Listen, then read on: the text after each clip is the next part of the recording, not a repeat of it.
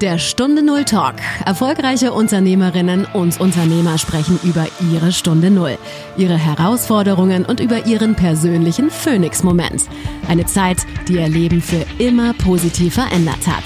Lerne von ihren Erfahrungen. Und hier ist dein Gastgeber, Stefan Hund.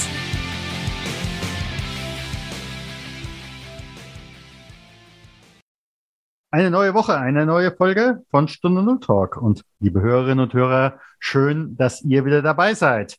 Wenn ich euch spannende Menschen präsentiere, die eine Stunde Null in ihrem Leben hatten, wo das Leben so nicht weiterging, wie sie es eigentlich vorher gedacht haben oder wie man es vorausgeplant hat, so für die nächsten zehn Jahre oder vielleicht bis zur Rente oder was auch immer. Es gab eine Stunde Null, wo das Leben nicht mehr weiterging wie bisher. Und mein heutiger Anruf geht nach München und trifft dort auf Franziska Ambacher. Liebe Franziska, ganz herzlich willkommen hier im Podcast.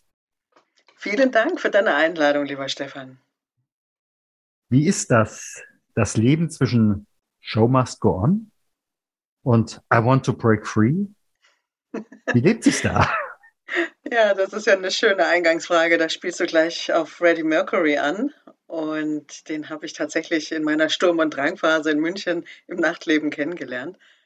Der hat mir meinen Trink ausgegeben, ähm, weil ich so einen verrückten Schlafanzug anhatte, der ihm so gut gefallen hat. Und so sind wir damals ins Gespräch gekommen und auch öfters dann im Austausch gewesen und immer wieder ähm, die eine oder andere Partynacht miteinander verbracht. Ja, wie lebt sich zwischen diesen beiden äh, ja, Polen, kann man sagen? Auf, auf Freddy bezogen hätte ich gesagt, aber auch auf mich bezogen hätte ich gesagt, immer situativ äh, eine Abhängigkeit von den aktuellen Rahmenbedingungen, in denen ich mich bewege. Und das, was mir in dem Moment, in dieser Situation am wichtigsten erscheint, das ist das, wonach ich dann auch Weichen stelle und Entscheidungen treffe, ob ich jetzt tatsächlich The Show Must Go On liebe aber womöglich im Inneren mich ganz anders fühle. Oder ob ich eben tatsächlich I want to break free im Sinne von, jetzt zeige ich, was in mir steckt, jetzt hole ich alles raus, jetzt gebe ich mein ganzes Potenzial hier auf die Piste. Also es ist wirklich sehr abhängig davon, was äh, das momentan für dich Wichtigste ist, um diese Frage zu beantworten. Hm. Wie ist das? Was muss ich heute haben wollen, um jetzt bei Changify oder bei Franziska Ambacher Kunde zu werden? Also das, was ich mitbringen sollte, ist tatsächliche Veränderungsbereitschaft.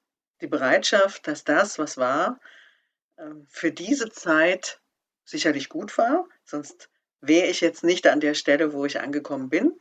Aber ich brauche die Veränderungsbereitschaft, damit ich den Schwung aus der Vergangenheit mitnehme in die Zukunft. Das ist tatsächlich die wichtigste Voraussetzung bei Changeify, wie der Name schon sagt. Ne? Ähm, und diese Schleife auf dem i sozusagen auch zeigt, äh, dass man erstmal eine Pirouette dreht, dass man erstmal eine Kurve dreht, zurückblickend auf die Erwerbsbiografie, die man hatte, hin zu der, die zukünftig werden soll. Ich vermute mal, deine Kunden, die zu dir kommen, die haben eine gewisse Vorlaufzeit. So nach dem Motto, lieber Herr Müller, liebe Frau Meier, so Ende März, wir wissen nicht mehr, wie wir mit Ihnen rechnen können, aber wir probieren es doch einfach mal. Äh, hier ist der Aufhebungsvertrag. Mhm. Du hast ja, ja da eine ganz andere Erfahrung gemacht. Ja, ähm, meine persönliche Erfahrung war eine, wo es keine Vorbereitungszeit gab. Wo ich eben noch äh, mich morgens einstempelte in dieses digitale Stempelsystem und mein Rechner hochfuhr und in dem Moment das Telefon klingelte und meine damalige Personalleiterin äh, am Telefon war und mir mitteilte, ich möge doch bitte sofort in ihr Büro kommen.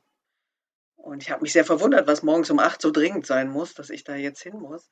Und das hat so ein bisschen vielleicht auch damit zu tun, A, wie Amberer, ne, stand immer ganz oben auf der Liste schon in der Schule. Wenn es darum ging, wen soll man ausfragen, kam auch immer ich als erstes dran. Äh, da war ich auch nie vorbereitet, aber so ein bisschen hatte ich dann eine Ahnung auf dem Weg ins Büro zu ihr, in das nächsthöhere Stockwerk. Ja, und die Ahnung sollte sich dann auch äh, tatsächlich bestätigen. Äh, es war eine ähm, insolvenzbedingte Kündigung. Und diese Kündigung, die hat mich erstmal ja so sprachlos gemacht, dass ich nur funktioniert habe im ersten Moment. Und diese Vorbereitungszeit, die man gerne hätte, die kommt eben sehr häufig, auch gerade in der Arbeitswelt nicht. Und wir erleben ja gerade durch die Pandemiezeit auch, dass sich sehr vieles sehr verrückt hat oder verrückt geworden ist, wie manche meiner Klienten sagen. Und dadurch äh, sind Situationen eingetreten, die schwer handelbar sind. Und da braucht es tatsächlich in dem Moment den Mut und die Veränderungsbereitschaft, aus dem, was ist, aus der Situation, die jetzt ist, das Bestmögliche zu machen. Mhm.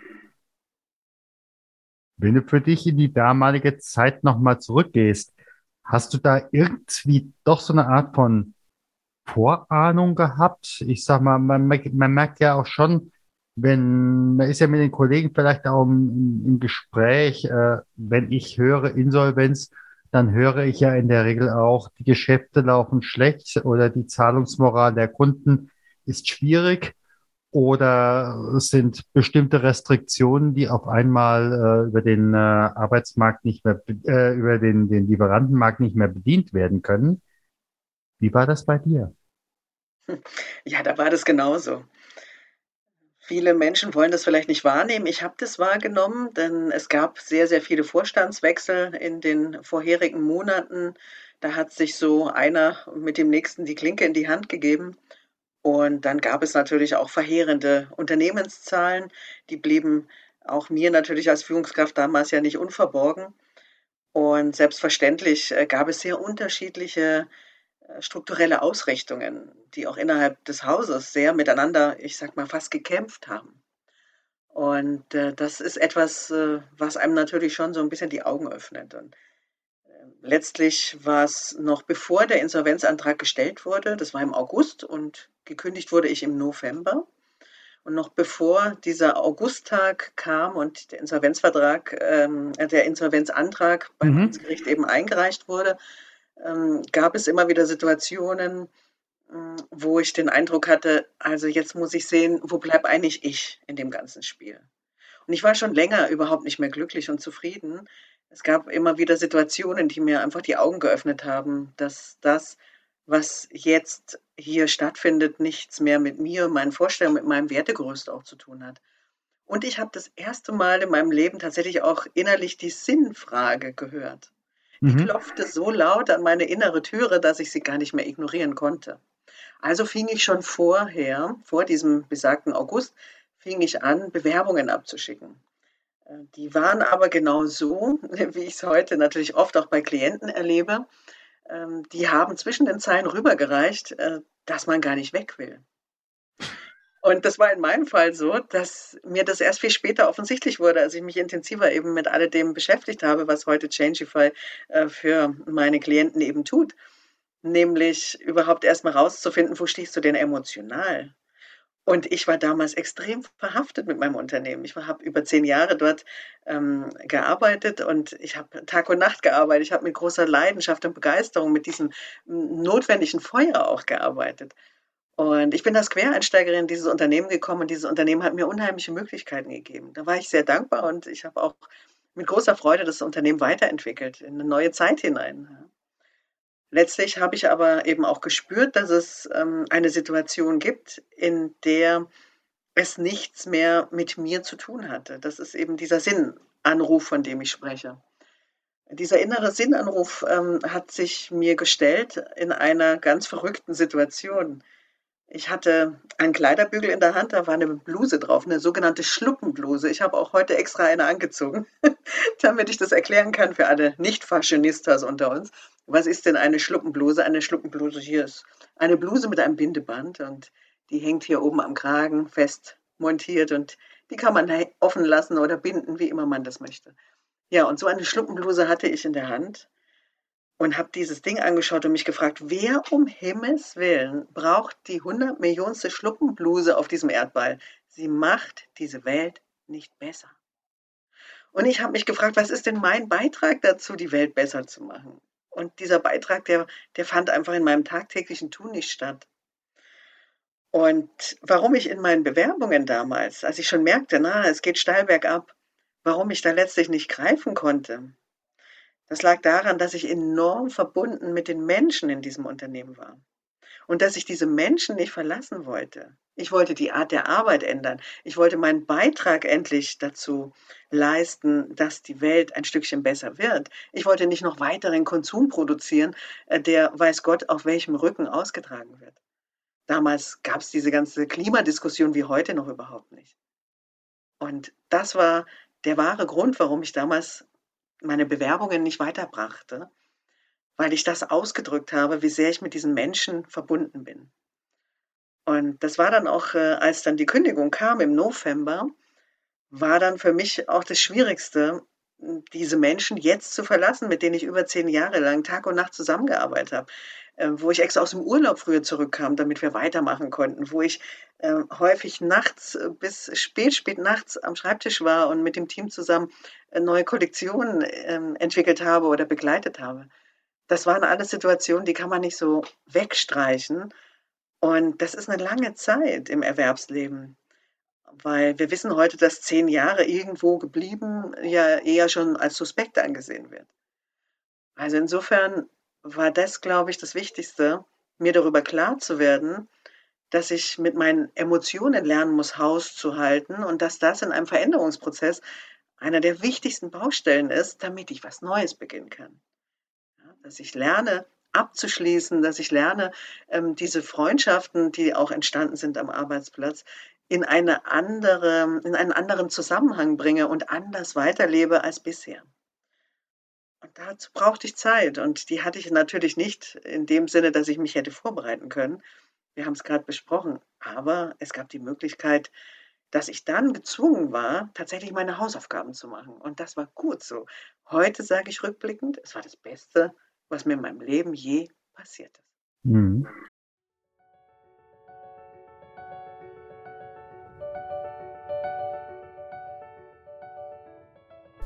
Lust auf einen realen oder virtuellen Espresso? Ich lade dich gerne ein. Ich möchte gerne meine Hörerinnen und Hörer persönlich kennenlernen, das, was sie bewegt. 30 Minuten für dich und dein Thema. Schau direkt nach unter stunde0-talk.com slash espresso 30. Ich freue mich auf dich. Dein Schiffern, Schiffernhund.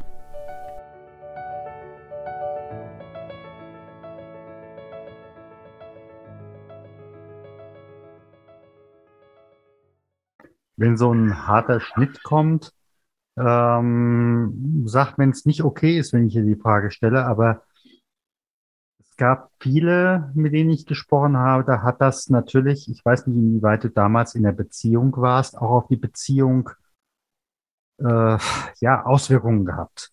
Bei den einen sind die, sind die Beziehungen intensiver geworden, bei den anderen sind die Beziehungen auseinandergeflogen. Wie war das bei dir? Mhm.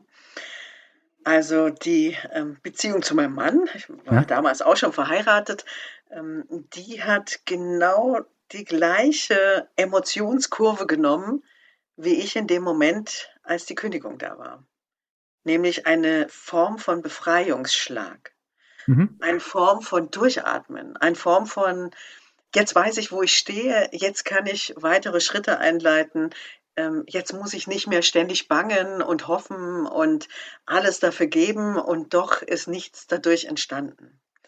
Und da gab es irgendwie eine sehr lustige äh, Begebenheit bei meinem Mann, denn er hat mit den, äh, mit den äh, Partnern meiner Kolleginnen und Kollegen aus dem damaligen Unternehmen, hat er nämlich eine sogenannte Leidensgemeinschaft gegründet. Die haben einfach zusammen sich äh, geschlossen und äh, darüber fabuliert und darüber diskutiert, wie schrecklich sie es finden, dass ihre Partner alle so unglücklich am Arbeitsplatz sind und wie sie das als Partner eigentlich bewerkstelligen sollen. Okay. Und äh, dadurch haben die auch eine Form gefunden, miteinander in Medias Res zu gehen und eine Art Supervisionsgruppe zu gründen. Und die Beziehungen am Arbeitsplatz, äh, da sind nach wie vor enge Beziehungen erhalten geblieben. Natürlich nicht in der Menge, wie es ursprünglich, als ich dort beschäftigt war, noch war, aber tatsächlich auch bis heute sehr interessante weitere Lebenswege, die ich verfolgen konnte und die natürlich auch meinen Lebensweg verfolgt haben. Mhm. Wenn du jetzt so mal auf diese ganze Entwicklung zurückguckst und ja, was ist so etwas, was du im Vorhinein gerne gewusst hättest? Ich hätte gerne im Vorhinein gewusst, was alles in mir steckt. Ich wusste es nicht. Ich habe, wie viele meiner Klienten auch, genau diesen Lebenslauf hinter mir, dass ich irgendetwas gelernt habe, irgendetwas gemacht habe, in irgendetwas hineingerutscht bin, was aber überhaupt nichts mit mir als Persönlichkeit zu tun hatte. Weder mit meinen Stärken, noch mit meinen Werten, noch mit meiner ganzen äh, charakterlichen Daseinsart. Und das wiederum führte dazu, dass ich sehr häufig immer wieder äh, beruflich an meine Grenzen stieß, nämlich den Eindruck zu haben, ich bin hier falsch. Das hat dann auch immer wieder damit zu tun gehabt, dass man auch aus der eigenen Prägung, aus dem eigenen Elternhaus heraus ja immer wieder so Dinge gesagt bekommen hat wie äh, Schuster, bleib bei deinen Leisten oder so Sätze wie ähm, du bist doch ein Mädchen, du wirst eh weggeheiratet, was sollen wir in dich investieren? Oder auch so Dinge wie ähm, mach mal halblang, äh, davon verstehst du nichts. Das waren alles so Prägungen, die mich natürlich dahin gebracht haben, sehr häufig unter meinen Möglichkeiten zu bleiben und nicht an mich zu glauben. Und auf diese Art und Weise merkte ich einfach, dass ich sehr, sehr viel über mich als Persönlichkeit nicht weiß. Und wenn ich auf dem Weg bin, etwas Neues zu entwickeln, gerade beruflich, dann muss ich wissen, wer ich bin. Dann muss ich wissen, was in mir steckt. Da muss ich wissen, was ich als bestes Potenzial mitbringe, um es tatsächlich bestmöglich einzusetzen. Mhm. Hast du damals dir dann äh, irgendwie einen Berater, Coach oder gesucht oder hast du das für dich dann selbst entwickelt oder war das dann damals mit deinem Mann, dass du dich verändern konntest? Hatte ich damals tatsächlich nicht. Ich habe händeringend nach Literatur gesucht, gab es damals nicht. Und äh, dann habe ich sehr, sehr schnell wieder einen Anschlussjob gehabt. Und das wiederum war dann tatsächlich der Beginn meiner Gründung, ohne dass es in dem Moment schon in meinem Kopf gewesen wäre. Äh, die Situation damals, nicht zu wissen, wie es weitergeht und eben niemanden an die Hand zu bekommen, der einem hier eine Art Handlauf darstellen kann, äh, das hat mir tatsächlich sehr gefehlt. Als ich dann aber im Anschlussjob war, das war in einer Münchner Unternehmensberatung, da stieg ich ein als die rechte Hand der beiden Geschäftsführer und meine Aufgabe war damals, Strategien äh, und das weitere Wachstum für dieses Unternehmen zu entwickeln. Und insofern war meine Tätigkeit nicht, Beraterin und Coach zu sein. Aber genau das wurde in dieser Unternehmensberatung entdeckt. Die haben letztlich mein Potenzial entdeckt und als ich dort nach einigen Wochen eben frisch angestellt dann auf die sogenannte, ich sage das so ganz liebevoll, gar nicht despektierlich, auf die sogenannte Besetzungscouch geholt wurde. Äh, meine Chefs hatten damals so eine große, schwere, schwarze Ledercouch. Da kamen alle Kunden und Mitarbeiter dann immer wieder zu verschiedensten Gesprächen auf diese Couch geladen und da saß ich dann auch nach wenigen Wochen. Und da saßen meine Chefs mir gegenüber und haben gesagt, na Frau Ambacher, also ich glaube, wir suchen uns äh, jemand Neuen für ihre Position. Und ich war so schockiert, nachdem ich ja erst vor ein paar Wochen vorher den, den Rauschmiss bei meinem langjährigen Arbeitgeber erlebt habe, durch die Insolvenz, dachte ich, naja, du hast ja jetzt echt einen Lauf, ne? Ist ja spitze. Jetzt äh, dreht sich das hier irgendwie wie in so einem Muster. Soll das jetzt hier so weitergehen? Was ist los? Und mir muss wirklich das Gesicht ähm, rausgefallen sein, so dass meine Chefs anfingen zu grinsen und immer breiter grinsten, so dass ich dachte, also Nachtigall, ich höre dir Trapsen, hier ist irgendwas los. Ja, und dann haben die mich aufgeklärt und gesagt, ja, wir suchen jemand äh, für ihre Position, aber sie bleiben uns gerne erhalten. Äh, wir haben den Eindruck, das wäre jetzt hier in dieser Position Perlen vor die Säue. Äh, wir möchten sie gerne als Beraterin und Coach ausbilden, Inhouse-Ausbildung und dann äh, einfach in die entsprechenden Unternehmen hineinlassen und mit den entsprechenden äh, Wirtschaftslenkern in Berührung kommen lassen, weil wir glauben, dass sie tolle Erfahrungen über so viele Jahre gesammelt haben und äh, weil sie das Zeug dazu haben, weil sie es können. Und das war für mich vollkommen irritierend. Ich war damals 40 Jahre alt und hm, wie gesagt, da begann eben auch dieses Thema dieser Sinnfrage. Und ich beantworte mir damals diese Sinnfrage mit dem Einwilligen zum Arbeitsvertrag in dieser Unternehmensberatung, denn die Unternehmensberatung hatte sich spezialisiert auf die Sozialkompetenzentwicklung von Führungskräften. Und ich hatte immer den Eindruck, genau das fehlt in den deutschen Wirtschaftssegmenten. Ja. Es wurden sehr häufig ja ähm, durchaus äh, sehr fähige Menschen in hohe Positionen befördert, äh, aber sie hatten reine Fachkompetenz. Das alleine reicht eben nicht aus. Und ich habe auch selber in meinen Führungspositionen, die ich selbst begleitet habe, immer wieder erlebt, worauf es wirklich ankommt. Aber genau das wird selten unterstützt. Weder im Beförderungs- und, und Talentprozess noch ähm, überhaupt in der Philosophie eines Unternehmens. Mhm. Also ähm, war das für mich sozusagen schon das Größtmögliche, was ich dazu beitragen kann, ähm, die Welt ein bisschen besser zu machen. Und als ich dann die Frage bekam, ja, willst du dich ausbilden lassen? Naja, dann brauchte ich erst mal eine Nacht drüber zu schlafen. Da war ich dann doch ein bisschen baff, weil ich das einfach nicht erwartet habe, dass das in mir stecken könnte. Mhm. Das, was ich als so selbstverständlich bei mir ansah, war es für andere ja nicht. Und äh, das war dann nochmal ein wichtiger Entwicklungsschritt, den ich dann vollzogen habe, um tatsächlich diesen Beitrag leisten zu können. Mhm. Du hast eben gerade gesagt, du hast damals auch nach Büchern gesucht, äh, die dir hätten helfen können. Ich frage ja immer, was ist ein Buch oder ein Film für eine Führungskraft, für einen Unternehmer, der merkt, so geht das Leben nicht weiter? Was würdest du da empfehlen? Ja, ähm, da würde ich tatsächlich einen Film, einen Dokumentarfilm empfehlen. Ähm, Bücher, wie gesagt, da gibt es sehr, sehr viele. Durchaus hätte ich da auch verschiedenste in petto, die ich empfehlen kann. Aber ähm, dieser Dokumentarfilm, der hat mich tatsächlich weitergebracht. Und äh, der war für mich auch tatsächlich anders als alles, was ich aus Büchern kenne. Äh, der heißt Die große Stille und ist ein Dokumentarfilm von Philipp Gröning aus München, ein äh, Filmemacher. Mhm. Und ähm, den Philipp Gröning, den habe ich dann auch witzigerweise viel später kennengelernt, persönlich kennengelernt und äh, mich auch lang mit ihm darüber unterhalten. Und das, was ähm, für mich so spannend an diesem Dokumentarfilm war, es sind letztlich zwei verschiedene Parallelstränge. Der eine Strang ist der, wie dieser Film überhaupt zustande kam. Und das finde ich sagt sehr, sehr viel darüber aus, was Führungskräfte heute brauchen. Dieser Film hat über 20 Jahre Entstehungszeit gebraucht. Und zwar Philipp Gröning persönlich, privat, geht immer einmal im Jahr zur Exerzitien in ein Kloster nach Frankreich.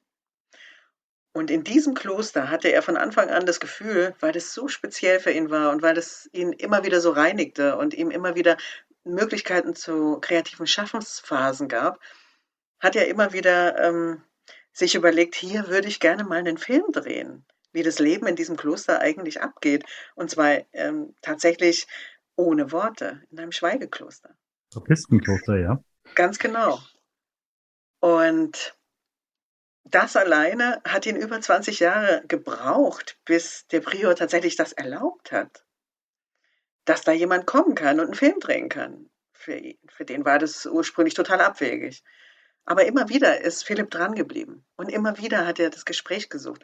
Und immer wieder hat er auch durch sich selbst ja gezeigt, ähm, dass er immer wieder bereit ist, diesen Weg zu sich selbst zu gehen. Und es gab aber eine Bedingung vom Prior. Ja, Philipp, du darfst diesen Film hier drehen, aber du kommst ganz alleine. Ohne Kamerateam, ohne Beleuchter, ohne den ganzen Firlefanz, den ihr Filmleute immer so mitbringt. Du kommst ganz alleine. Mhm. Weil du kommst ja jedes Jahr ganz alleine. Weil wenn du hier einen Film drehen willst, dann mach's alleine, ja. Und das wiederum war für mich ebenso eine wichtige Überlegung für Führungskräfte, denn wenn du es alleine machst, was heißt es denn? Auf was kannst du dich wirklich verlassen? Und was kannst du tatsächlich dennoch schaffen aus eigener Kraft heraus? Und die eigene Kraft ist, ist relevant dabei. Dein Team fragt nicht, welche tollen Tools du in der Tasche hast. Dein Team fragt nicht, was du alles an modernem äh, Wissensspektrum mitbringst, weil du dir irgendwas Tolles angelesen hast. Dein Team fragt nach dir und deiner Haltung. Und Philipp hatte diese Haltung zu sagen, ja, ich mache den Film, obwohl ich überhaupt nicht weiß, wie es eigentlich gehen soll.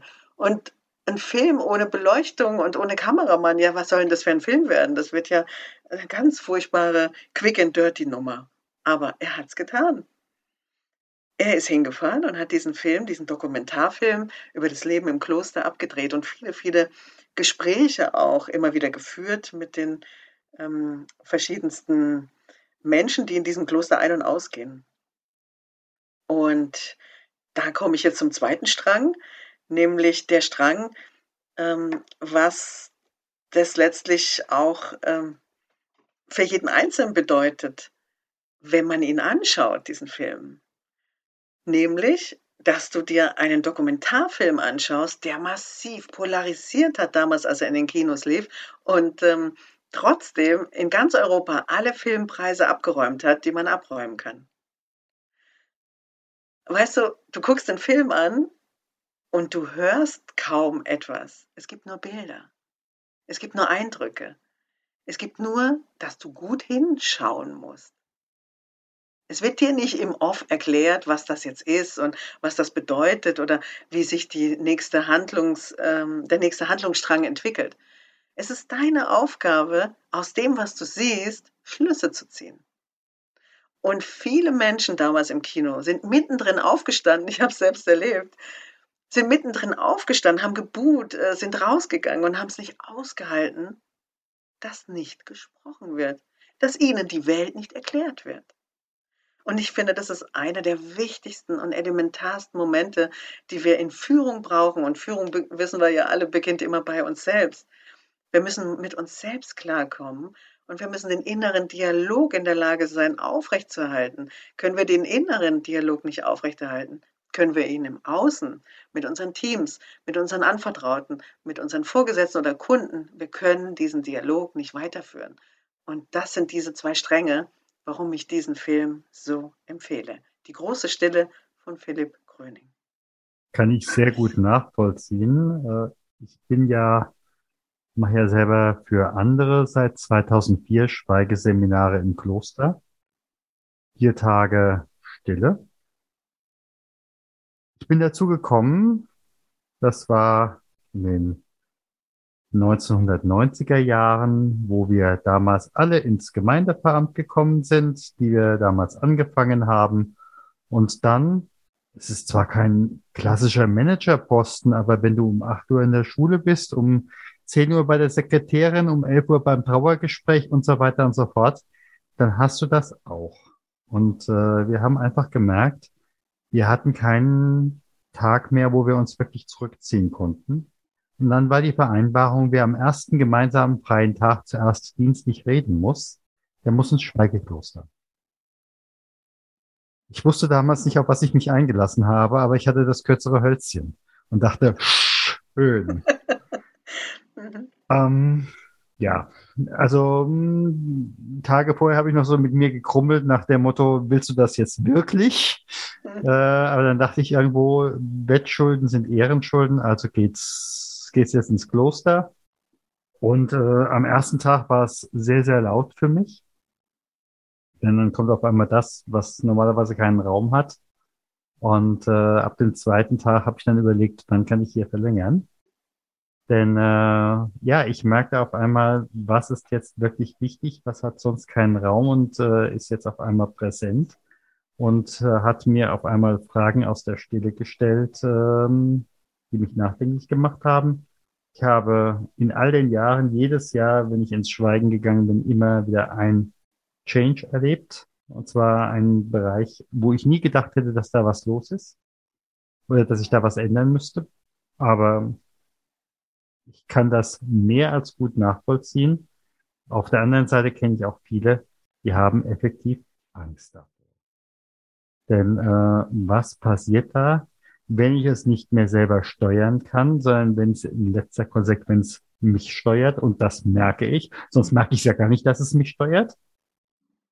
Und ähm, ja, insofern äh, schließe ich mich, auch wenn ich den Film selbst noch nicht kenne, sage ich ganz klar, habe ihn jetzt bei dir in der, ähm, in der Vorbereitung das erste Mal jetzt gelesen. Gucke ich mir gerne nochmal an, wenn ich ihn auf irgendeine Art und Weise bekommen kann. Denn ich denke mal, das ist etwas, was uns in unserer schnelllebigen Zeit absolut fehlt. Und äh, wenn wir uns diese Zeit nicht nehmen, äh, dann werden wir sie irgendwann abgezogen bekommen, dadurch, dass wir viel, entweder viel Entscheidungen treffen oder wie ich die Menschen im Krankenhaus erlebt habe, mit äh, Krankheit äh, der Körper und die Umwelt reagieren. Absolut toll, Stefan, dass du diese Erfahrung gemacht hast und das kürzere Stöckchen gezogen hast. und dass du Hätte ich damals in der Situation nicht so gesagt. Ja, das hättest du da okay. nicht so gesagt, na klar. Aber weißt du, du hast dich darauf eingelassen und das, ja. das meinte ich auch mit Veränderungsbereitschaft. Ja. Du bist einfach rein, du hast geguckt, ja, ich, ich werde das schon irgendwie überleben. Und es hat dich, und es hat deine kompletten weiteren Prozesse enorm optimiert enorm verbessert, enorm entwickelt und dir etwas geschenkt, was du sonst nicht hättest äh, bekommen können. Und wie du richtig sagst, es geht immer darum, was ist jetzt wichtig. Und da sind wir wieder bei deiner Eingangsfrage von Freddy. Wie reagiere ich in welcher Situation? Was ist zwischen dem einen und dem anderen Pol? Es ist immer das, was jetzt gerade wichtig ist. Und du brauchst diese Möglichkeit, mit deiner inneren Stimme in in Austausch zu gehen, dass du dich befragen kannst. Denn du bist die wichtigste Person in deinem Führungszirkel.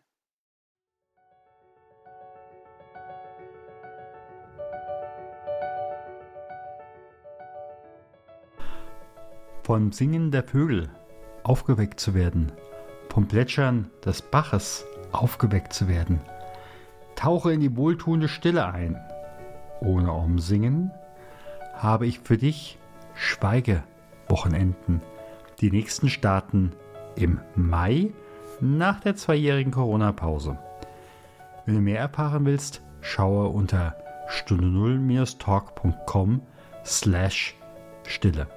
Ich freue mich auf dich. Dein Stefan, Stefan